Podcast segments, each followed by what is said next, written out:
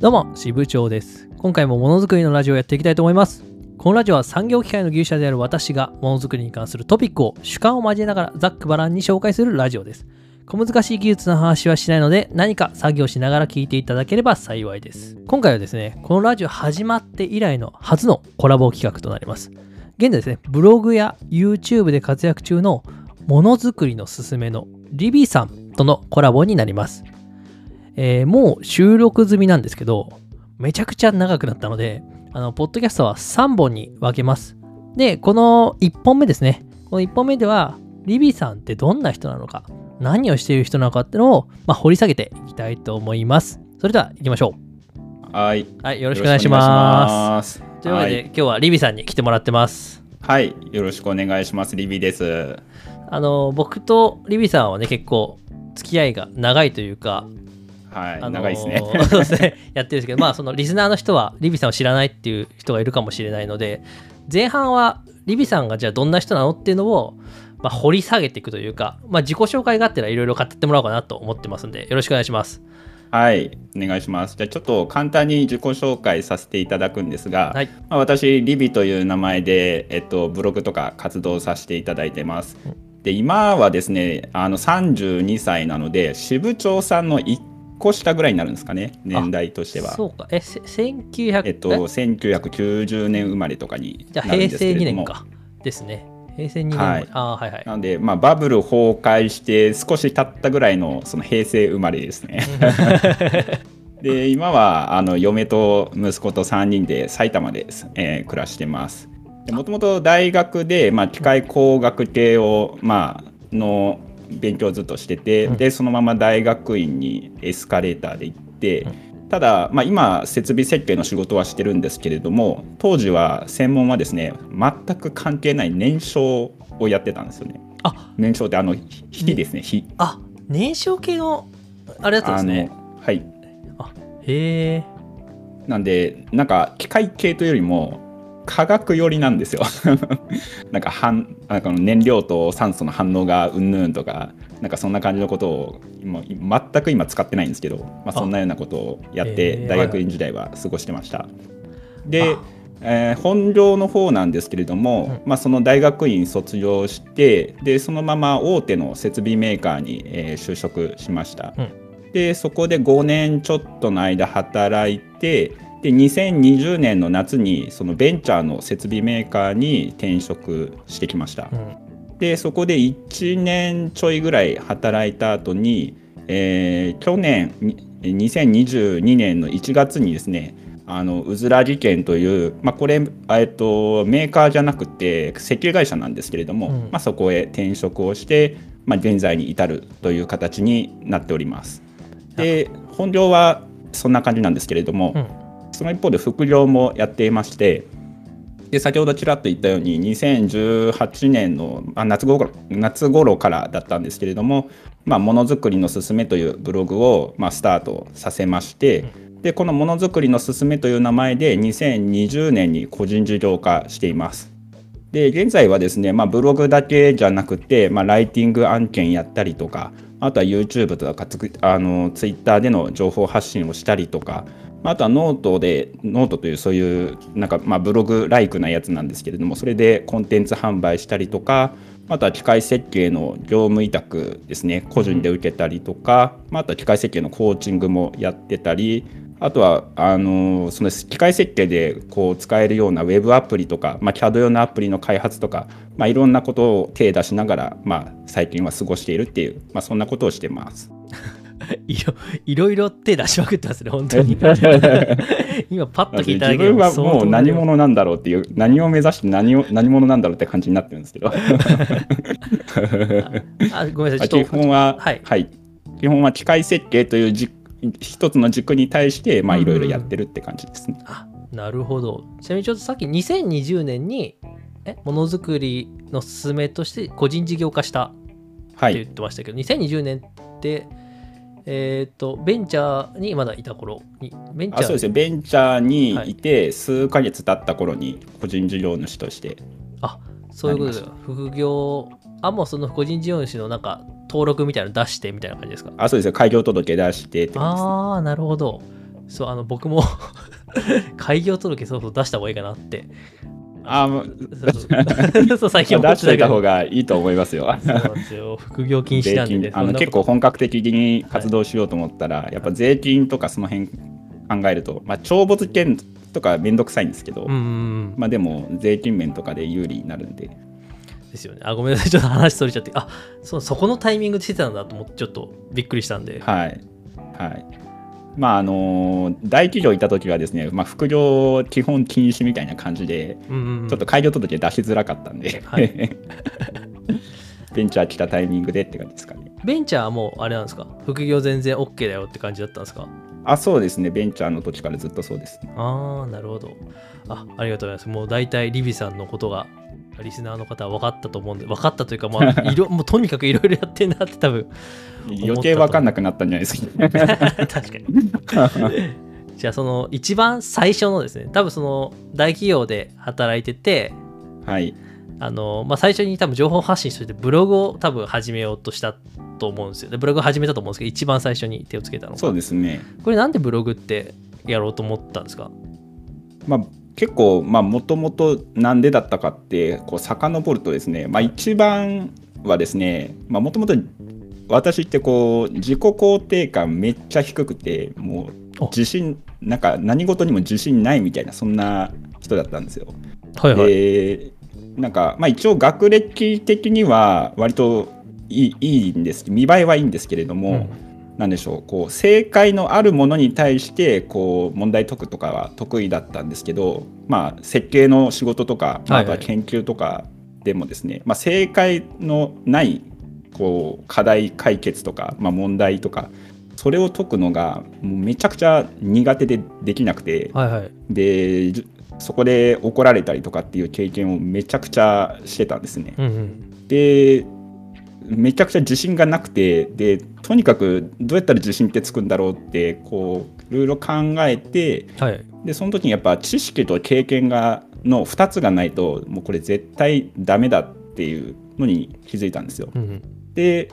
あの、まあ、当時いた大企業ではあんまりこうプロジェクトにアサインされてない時間がかなり長く続いて、うん。まあ、経験の方はなかなかこう得れなかったんですけれども、うん。その代わりにその知識についてですねそうあの技術ブログじゃない技術カタログとかまああの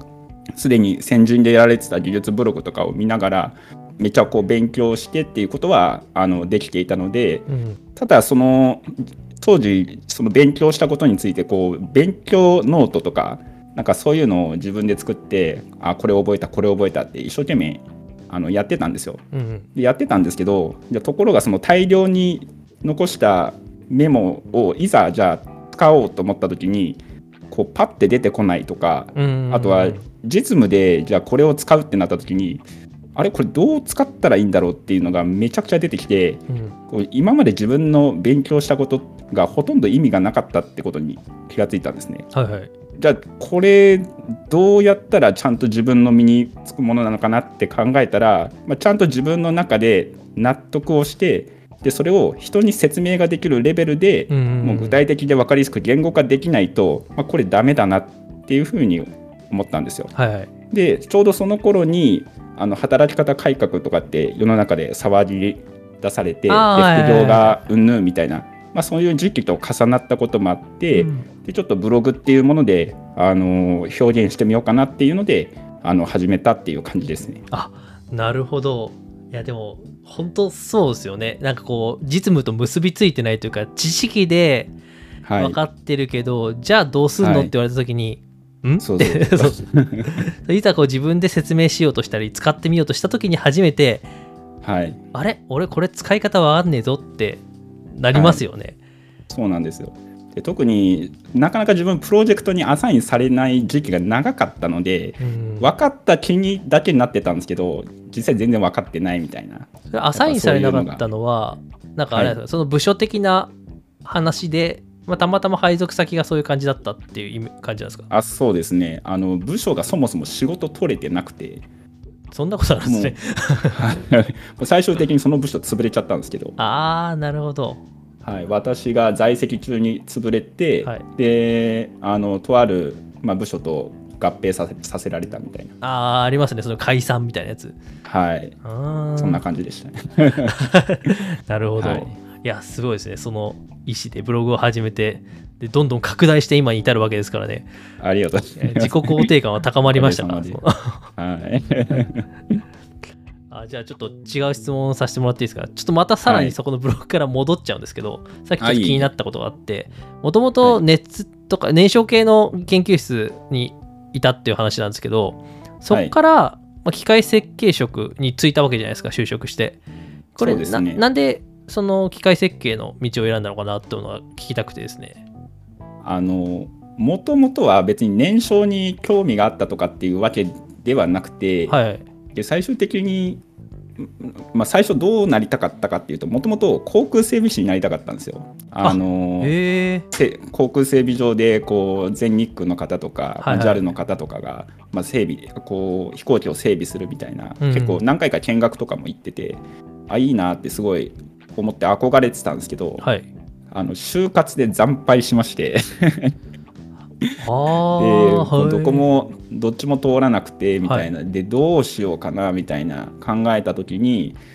まあ、ただその機械をなんかガチャガチャいじるというか、まあ、機械との距離が近い仕事がいいなっていうのはざっくり思ってたので、はい。あのーまあそれだったらメーカーには行きたいなとは思ってたんですけど、うんただこの業界がいいとか、うん。この製品がいいっていうのがんこだわり何もなかったんですよ。航空整備士にななりたいんだしかなかったんでうん。でそれが、まあ、夢が消えた途端に何も残んなくなっちゃったんで。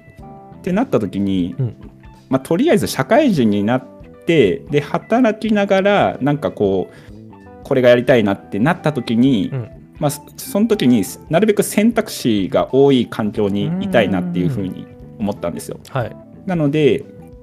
この機械系のその企業の中でもなるべく多くの事業にこう展開しているような、まあ、うん多くの製品を扱っているような、まあ、そういうところにとりあえず就職しようっていうのでその大手企業に行きましたね。ああなるほど。結構あれですね。戦略的にいったんですね。こう潰しが効くというか。戦略的というのかあれなんです。もうなんか、はい。もうそととりあえず何でもいいからっていう結構やけくそな感じもちょっとありましたけど。ああれなんですか？じゃあ飛行機がもともと好きだったとかそんな感じなんですか？あそうなんですよ。あはい、へえあなんかやりたかったんですけど。い意外っすね。なんか飛行機の話そんなにしてるイメージなかったんで。まあそうですね。あんまりししたことはないかもですね。あへえいやなんか知らないリビさんがいっぱい出てきて嬉しい ですね掘り下げられてる気がしますはい。じゃああのごめんなさい次の質問に行くんですけど、でそこからえっ、とまあ5年5年働いて転職ししようと思ったんですよね確か。はい。でこの転職しようと思ったきっかけとその転職先の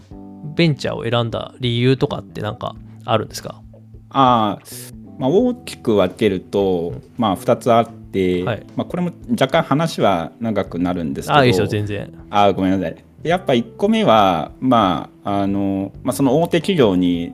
勤めたものの、まあ、会社にとって、まあ、必要な人材には少しは結局結果的になれたんですけど、はい。ただなりたい自分にはなれなかったっていうのが一つありますね。うんでやっぱりあのす自分自身その正解のない問題とか課題について取り組むっていうのがすごい苦手で、うん何か意見を述べたり提案をしたりとかなんか考案考察したりっていうのがす全くできなくてもう言われたことを言われた通りにやるマニュアル人間だだったんですよ。なんか全然イメージおかしいですけどねでそんな。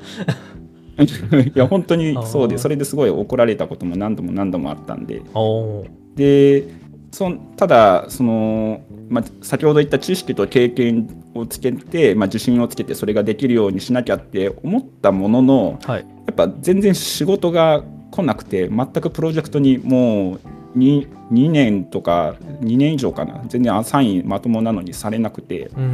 でさすがにこれはやばいなってなってで何か仕事くださいっていうふうにもう課長に直談判しに行ったんですけど、はいはいでその時に来た仕事っていうのがそのまあお客様に納めた機械のその消耗品とかあるんですけれども、うん。まあ、定期的にその交換をするために、まあ、お客さんから部品の発注があってでそのはあの加工業者さんに投げてみたいな、まあ、うん。そういう書類の仕事があるんですけど、なんかそういった、まあ、雑務というか、まあ、設計ではない仕事っていうんですかね、まあ、うん。発注書の作成とか見積もりの作成とか、なんかでそれを Excel で管理するみたいなでそういう仕事ばっかすごい来たんですよ。うん。でとりあえず何でもいいからあの仕事しなきゃっていうので当時はやってたんですけれども、はい。でもそのその配属された部署がですね結構おじいちゃんばっかで、うんうん。あの私と一番年の近い人で24歳上の課長みたいな感じだったんですよ。結構一気にいきますねそれ。結構やべえなって感じで。っすねでやっぱ皆さん、まあ、設計者としては、まあ、そこあのやっぱ一流の方が多いんですけれどもやっぱみんなパソコンが全然できないみたいなもう紙だけで仕事してますみたいな。で CAD も全然使えませんみたいな。でその上その部署で全然仕事が取れてないというかあの収益も全然出てなかったのではい。あの私がそこに入ってから何年しても後輩が入ってこないんですよなので雑務を後輩に引き継げないまま、ただプロジェククトにもアサインされないみたいな。トうん。であのなんかちょっとあの小さな案件でも来たなっていうそういう噂みたいなのはちょいちょいあったんですけどうんただ自分の普段の仕事が雑務に溢れているせいで、まあ、アサインされにくいみたいな、まあ、そういう感じもあったんですよ。でそれがものすごい嫌になって、うんでこの雑務をとにかくもう何としてでもやっつけないとこれはやばいっていうのででそこでやったのがプログラミングの勉強だったんですよ。ああなで自動化しようと自分の業務の7割から8割はもう自動化させたんですよそこで。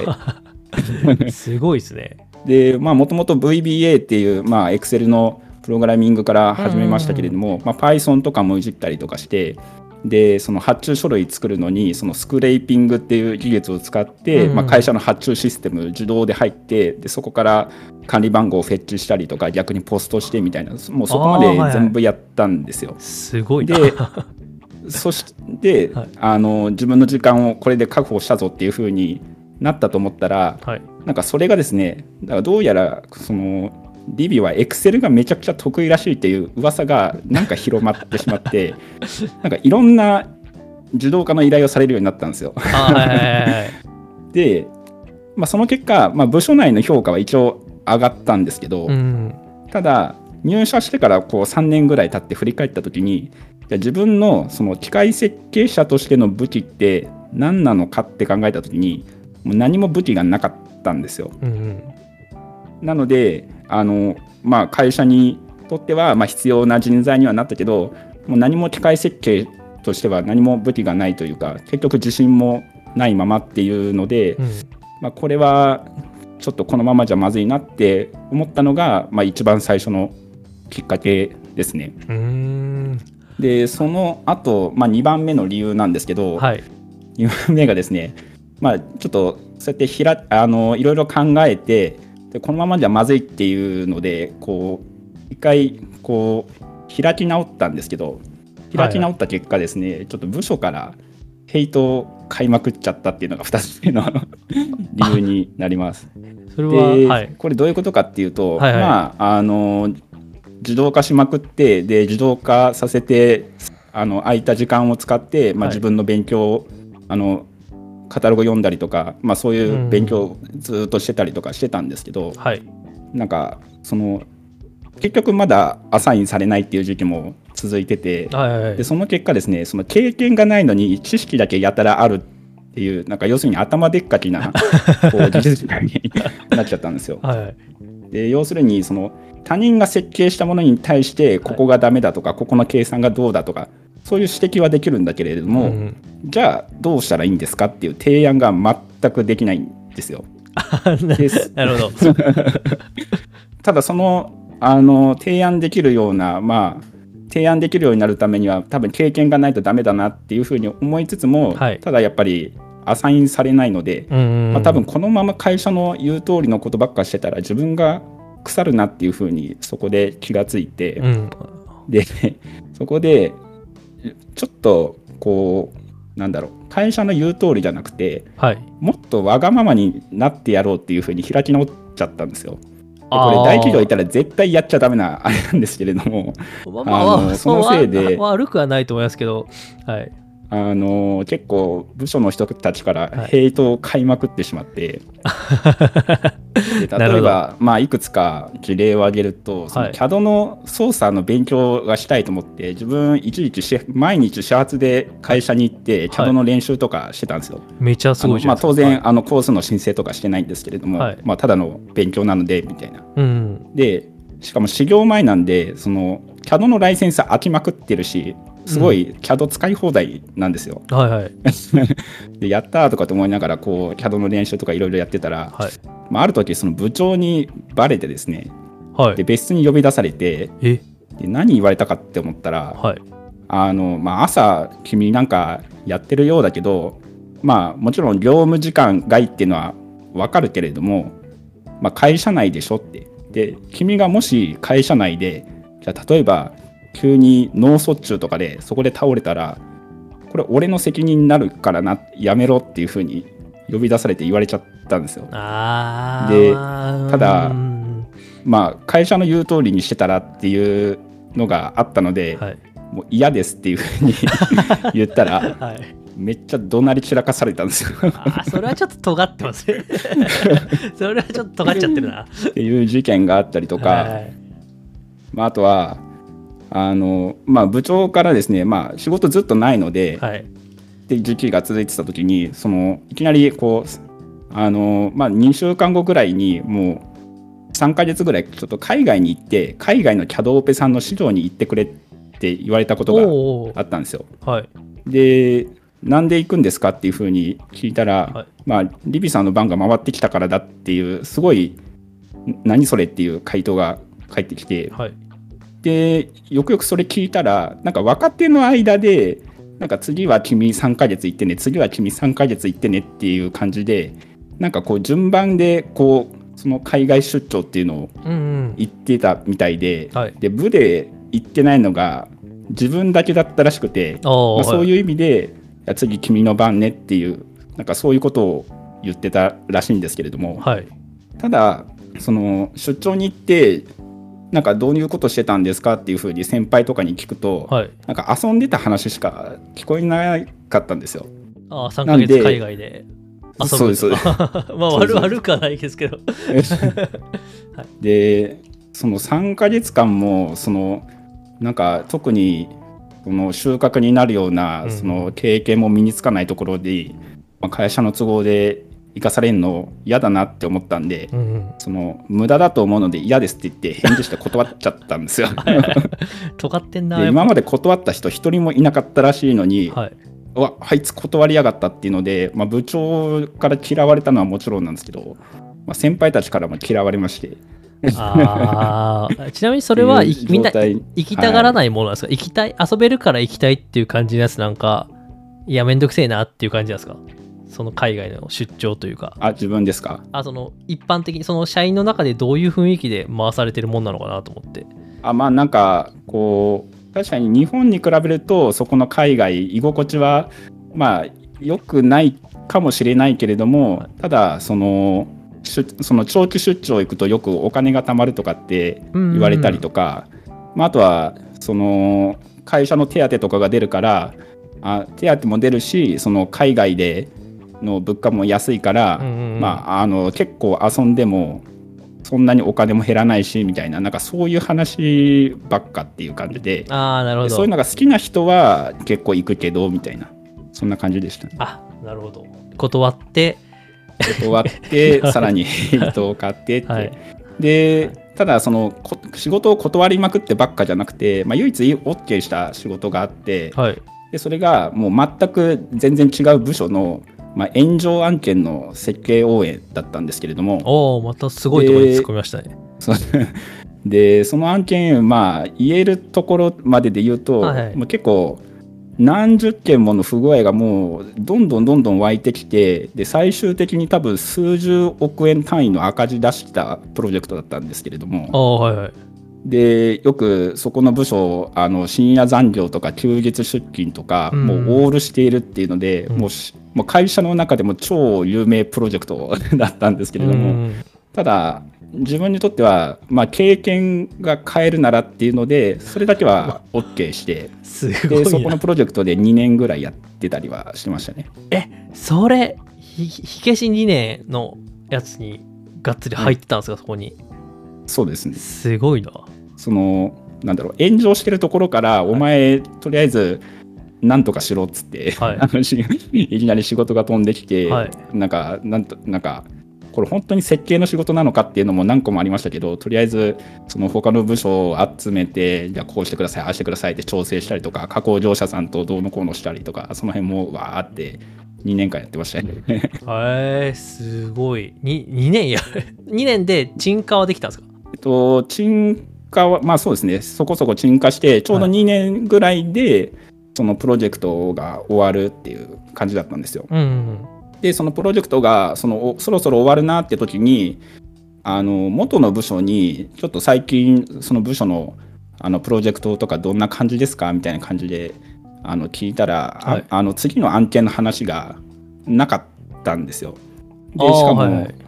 その応援の設計が終わって、まあ、帰ってきても、まあ、あの部署のヘイト買いまくってるので、はい。まあ、これ多分出世もできねえだろうなってあの社内評価もめっちゃ低いだろうなっていうふうに思ったんで、はい。あもうそれだったらもうあの出世というものは諦めてもう転職でもしてしまえっていう感じで転職をしましたね。あ。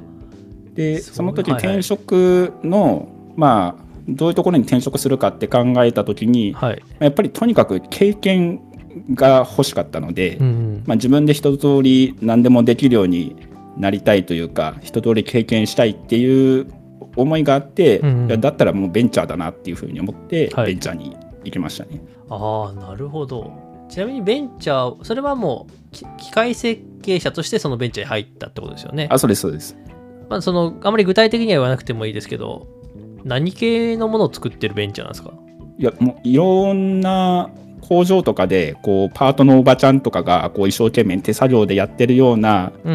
ものに対してそれをいかに自動化できるかってことをやってたので、はい、はい、結構製品群は多種多様でうん。なんか農作物とかに対してどうのこうのっていうのもやったりとかうん。そうですね。なんか食品が多かったような印象はありますけど、まあ、汎用向けのとかっていうのもありましたね。うーんじゃあそのオートメーション的なのを売りにしてるベンチャーって感じなんですね。はい。ベンチャーに入ってまあそ多分リビさん的には結構辛い経験もあったと思うんですけど、まあ、僕もちょっとあの リビさんがベンチャーに入ったっていう時から、まあ、じゃあずっと見てたので、はい、発信を。ありがとうございます。まああの働けなくなるぐらいまで、まあ、追い込まれて、はい。まあ、結局退職になりましたけれど。いやそうですよね。あいやあれはちょっと ちょっと見ててあなんかはい。すごい辛そうだなと思って、当時めちゃくちゃ辛かったですし、はい。ほとんど休んでないみたいな時期もありましたけど、うん。まあ、ただもともと何のためにベンチャー行ったんだっけって振り返った時に経験が欲しかったっていうことを考えると、やっうんぱ経験は手に入ったので、うんうん。あなんかまあ終わってみたらまああれも良かったなっていうふうには思いますね。ああなるほど。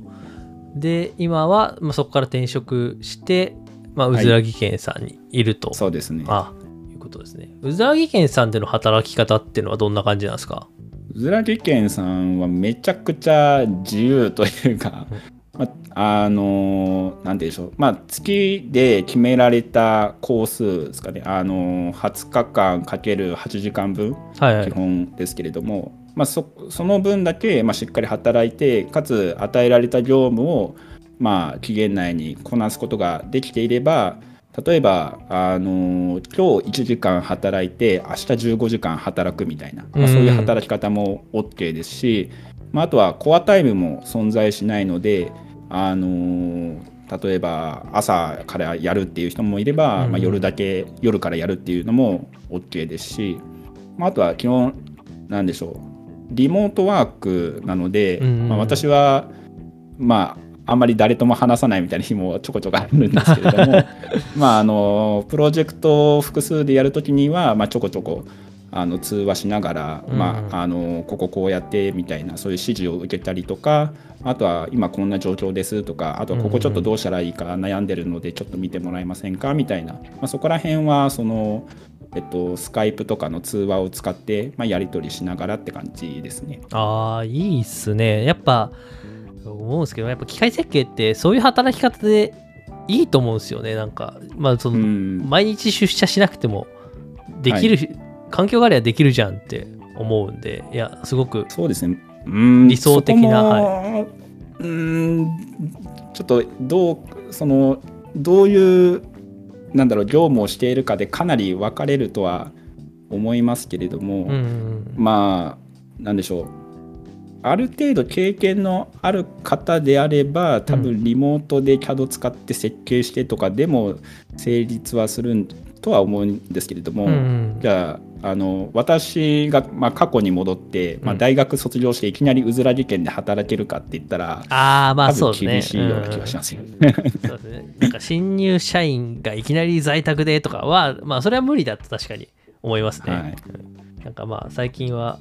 在宅できますか？っていうのを聞いて入ってくる人も多いらしいですけどね。なんか、あーありますね、うんなんか あの東洋経済とか見てるとなんかそうらしいみたいな。ね。いやでも効率っていう面で考えたらすごくリビさんの働き方って面白いなって思って見てます。そうですね珍しいとはよく言われますねい。や珍しいっすよね本当に。はいなんかでそれでちゃんと成り立ってるのでいやすごいなって思いますね。いやもうあの社長に本当に好きなようにさせてもらってるので本当にありがたいんですよ。いやもうだからもうそんな自由な場にあったんで働いてるんで活動の幅も。はい、こんなにほっとかられ ほっとかれるらられるのってあんまないなそのおかげで、はい。まあいろいろ手出し、ま、あの副業とかで手出しまくれているっていうのが、まあ、あるって感じなんですけど、そうですよね。なんか僕が一番驚いたのがやっぱ YouTube で、はい、でまあ顔出しリビさんは顔出しでやられてるんですけどね、はい、であの急に顔出したじゃないですか。なんか多分なあまあ急ですね。何の なんかもともとなんか黄色いなんか棒棒人間よりも肉付きがいい、なんかはい。こうタイタニックみたいな格好してる人が アイコンとしてあったじゃないですか。ではい。そこからなんか急に人間にこうボンってなったんで、すごいえ笑顔の、笑顔のお兄さんがボンって出てきたんで、おすげえな、顔出しでやったんだって思ったんですけど、ちなみにその顔出し前と後でなんか反響の違いとか結構あったんですか？反響の違いはですねこれほとんどないですねあ、ないんですね。意外ですね。そうですかねなんかまあもともとた多分一番のその、ぎまあ、原因というかあれが、まあ、自分、まあ、そのブログでを中心に活動はしていたんですけれども、はい。そのものづくりのすすめっていうブログの知名度はあったんですけど、はいはいっていう名前の知名度がそんなになかったんですよ。あ多分そのそれでみたいな、なんであの副業とかであのリビという名前であの活動 SNS とかであのブログとかやってますってこう副業とかで自己紹介してもふーんって感じなんですけど、うんうん。あのものづくりのすすめっていうこういうブログを運営していてって話になった時にああこれ見たことあるみたいな。そこでやっと反応が来るって感じなので。なるほど。そなんんな感じ。であ意外とそんな反響ないし、まあ、別に自分顔面偏差値が高いわけでもないのいでやいや、爽やかですごい いいなと思いましたけど。へえ、そういう感じなんですね。あ、意外ですね。なんか顔出ししてからすごくガッと伸びたのかなと思ったんですけど、そんなこともなかったですね。しもしあ、もしもし、聞こえます？何の話どこら辺まで聞こえてましたあの顔出し云々の話あ、そうでですね。顔出しで意外と影響がなかったんですね、という話をしたところでしたね。はい、で、あとなんか、結構 時間経っちました。でも、ちょっとまだ聞きたいことが何個かああってですね。全然大丈夫ですよ。あのーまあ、もうちょっと、ま、さごめんなさい、時系列が全然ごちゃごちゃになっちゃうんですけど、YouTube を始めようと思ったそのきっかけって何なんですか、まああんまり深い理由はないんですけど、はい。まああのなんでしょう。自分そのテキストそのブログというテキストベースでその情報発信っていうのを今まで散々やってきてたんですけど、うん。そのそのテキスト以外のでこうなんだろうメディア発信するっていう、まあ、実績とか経験は、まあ有名になるかどうかは置いといて、うん。ただそれだけはしときたいなっていうなんとなくそういう思いがあって、うん。で、まあ、YouTube もともと気にはなってたんですけれども、はい。その、まあ、当時あのなんだあのベンチャーとかで働いてて全然余裕がなかったんですけど、はい。まあ、うずらぎ県にこう転職してである程度こうなんだろう業務のやり方とかもなり始めた頃にうんああなんとなくあやるかっつってやった感じですね。ああなるほど。はい。そんな深い理由はないですね。でも実際今 YouTube で多分メビーさんとかの紹介とかもやられてるじゃないですか。はい。でも実際そのまあブログもそうですけど YouTube とかそういう情報発信って、まあ、リビさんの中でビジネス的な感じでつながってってる感じなんですか、うーんまだ安定はしないけれどもって、うん。まあちょこちょこって感じですかね、うんその、まあ、YouTube で食っていけるとか YouTube でもうめちゃくちゃ副業の収益がっていうレベルまでは全然いかないですけれども、まあ、ただ顔出しをしている、うん。そのなんだろう技技術のことを喋れる人ってあんまりいないので、まあ、そういう意味ではって感じかもしれないですね。そうですね。いないっすよね。だからすごいもうその時点で結構強いはい。アドバンテージを持ってるなとはい。思いました、まあ、最近うずらぎ県の社長が YouTube 始めて 顔出ししてるんで。そうですね。お宅の社長がいましたねライバルで。そうですね、うずらぎ県さんというところがですね、あの、アリビさん勤めてる会社ですけど、そこが最近 YouTube を始めて、機械設計とは何ぞやをすごく社長さん語ってますよね。ですね。はい一本目がだいぶ緩くて面白かったんですけど、まあ全部見てますけど、なんか、はい、社長らしいなっていう感じな。そうですね、なんか、はい。ぜひともですね、皆さん、あの、あーえっと、このポッドキャストの説明欄にそのリンク貼っとくんで、あの、ありがとう？ございますうずらぎ県さんのリンクも貼っとくんで、そこを見てください。はい。はいということですね。あ結構、じゃあじゃあ最後にごめんなさい。えーっと、まだ聞きたいことあったんですけど、ちょっと長くなったんで、あ、全然。えーっと、機械設計、リビさん好きですよね、もちろん。はい。でこのし機械設計という仕事でやっぱ楽しいって思うこと、何がやっぱ一番楽しいって思うのかなっていうのもちょっと聞きたいなと思うんですけど、最後に。ああ。やっぱ、まあ、結論言うと、その知識を、身につける知識が幅広いっていうのが一番自分は好きなところですね。まあもともと自分自信がないなかなくてその自己肯定感めちゃくちゃ低い人間だったんですけど、まあ、知識を身につけることでなんかこう自分の中に武器が増えていく感覚っていうのがすごい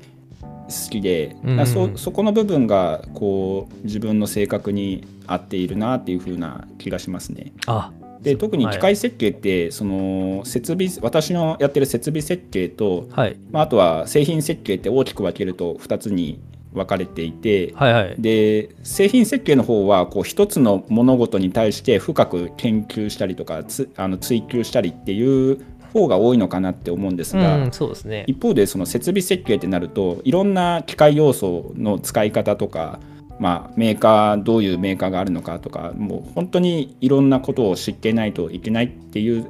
まあ、いけないっていうのがいいのか悪いのかは人それぞれだと思うんですけど、うんまあ、そういういろんな知識を身につけるっていうのが合ってるなっていうところからするとその面はすごいあの自分に合ってる気がしますし、まあ、うん楽しいなって思うところですかね。あ、ありがとうございます。リビさん、すごくリビさんらしい切り口だなと思いました。あそうですがちなみに自己肯定感は高まってますか？高まってきましたか？高まりましたねだいぶなんかその自分で副業で案件取ったりとかしだしたぐらいからやっぱ変わってきたなって感じはしましたね。あーなんかいや僕的にまあちょリビさんを外側から見てると結構こうはい自信があるというか、いや全なんかそんな。低いまあそのいあの変な意味じゃないですよ変な意味じゃなくてすごく自信を持ってこう仕事をされてるイメージがあったのでその自己肯定感が低いってところから始まってるのすごい意外だなと思いました自分にはどうせ何もできないみたいな感じですよ。あ意外と僕と真逆ですね僕なんかまあなんとかなるっしょって言ってずーっと生きてきた人間なんかそういうところ支部長さんなんか羨ましいなって自分は思いますね。ああいえいえすごい楽しそうでたの楽しんでやってるなっていうところが羨ましいなって思うことはありますね。あありがとうございますもうそこしかそこも突き抜けたポジティブしかポジティブしかっていうとあれですけどまあそこがですね僕の最大の魅力だと自負してますのではい、その通りだと思います。ありがとうございます。というわけで、あありがとうございました。えー前半戦と言いながらですね、もう40分ぐらいのとポッドポッドキャストになっちゃいましたけど、まあ、リビさんを掘り下げるということでね、前半やってきました。はいで、後半は、リビさんと、まあ、パネルディスカッション的にですね、あのテーマを用意して、ちょっと議論を、議論というか、まあ、いろいろ話していけたらなと思ってますので、まあ、そちらもぜひ聞いていただければと思います。はい、よろしくお願いします。じゃあ前半戦ありがとうございました。はい、ありがとうございます。というわけで、えーコラボ1本目はここまでです。2本目からはパネルディスカッションとなりますので、お楽しみにしてください。で、まあ、連日3日間ですね、連日上げるつもりなんで、次のポッドキャストは明日アップロードしますので、ぜひとも楽しみにしておいてください。私は支部長技術研究所という技術ブログ運営しています。週一更新を目標に更新していますので、ぜひそちらも覗いてみてください。また、ツイッターでも毎日役立つ技術情報の発信を行っています。朝7時20分、夕方18時20分に投稿しておりますので、そちらもチェックして、よかったらフォローしていただけると嬉しいです。ものづくりのラジオ用のハッシュタグもありますので、このラジオの意見や感想などは、シャープものづくりのラジオのタグでつぶやいていただけると嬉しいです。えーものづくりののはですね、あの、アルファベットの小文字で NO となりますので、そこだけご注意ください。では、今回のラジオはここまでです。以上、支部長でした。ではでは。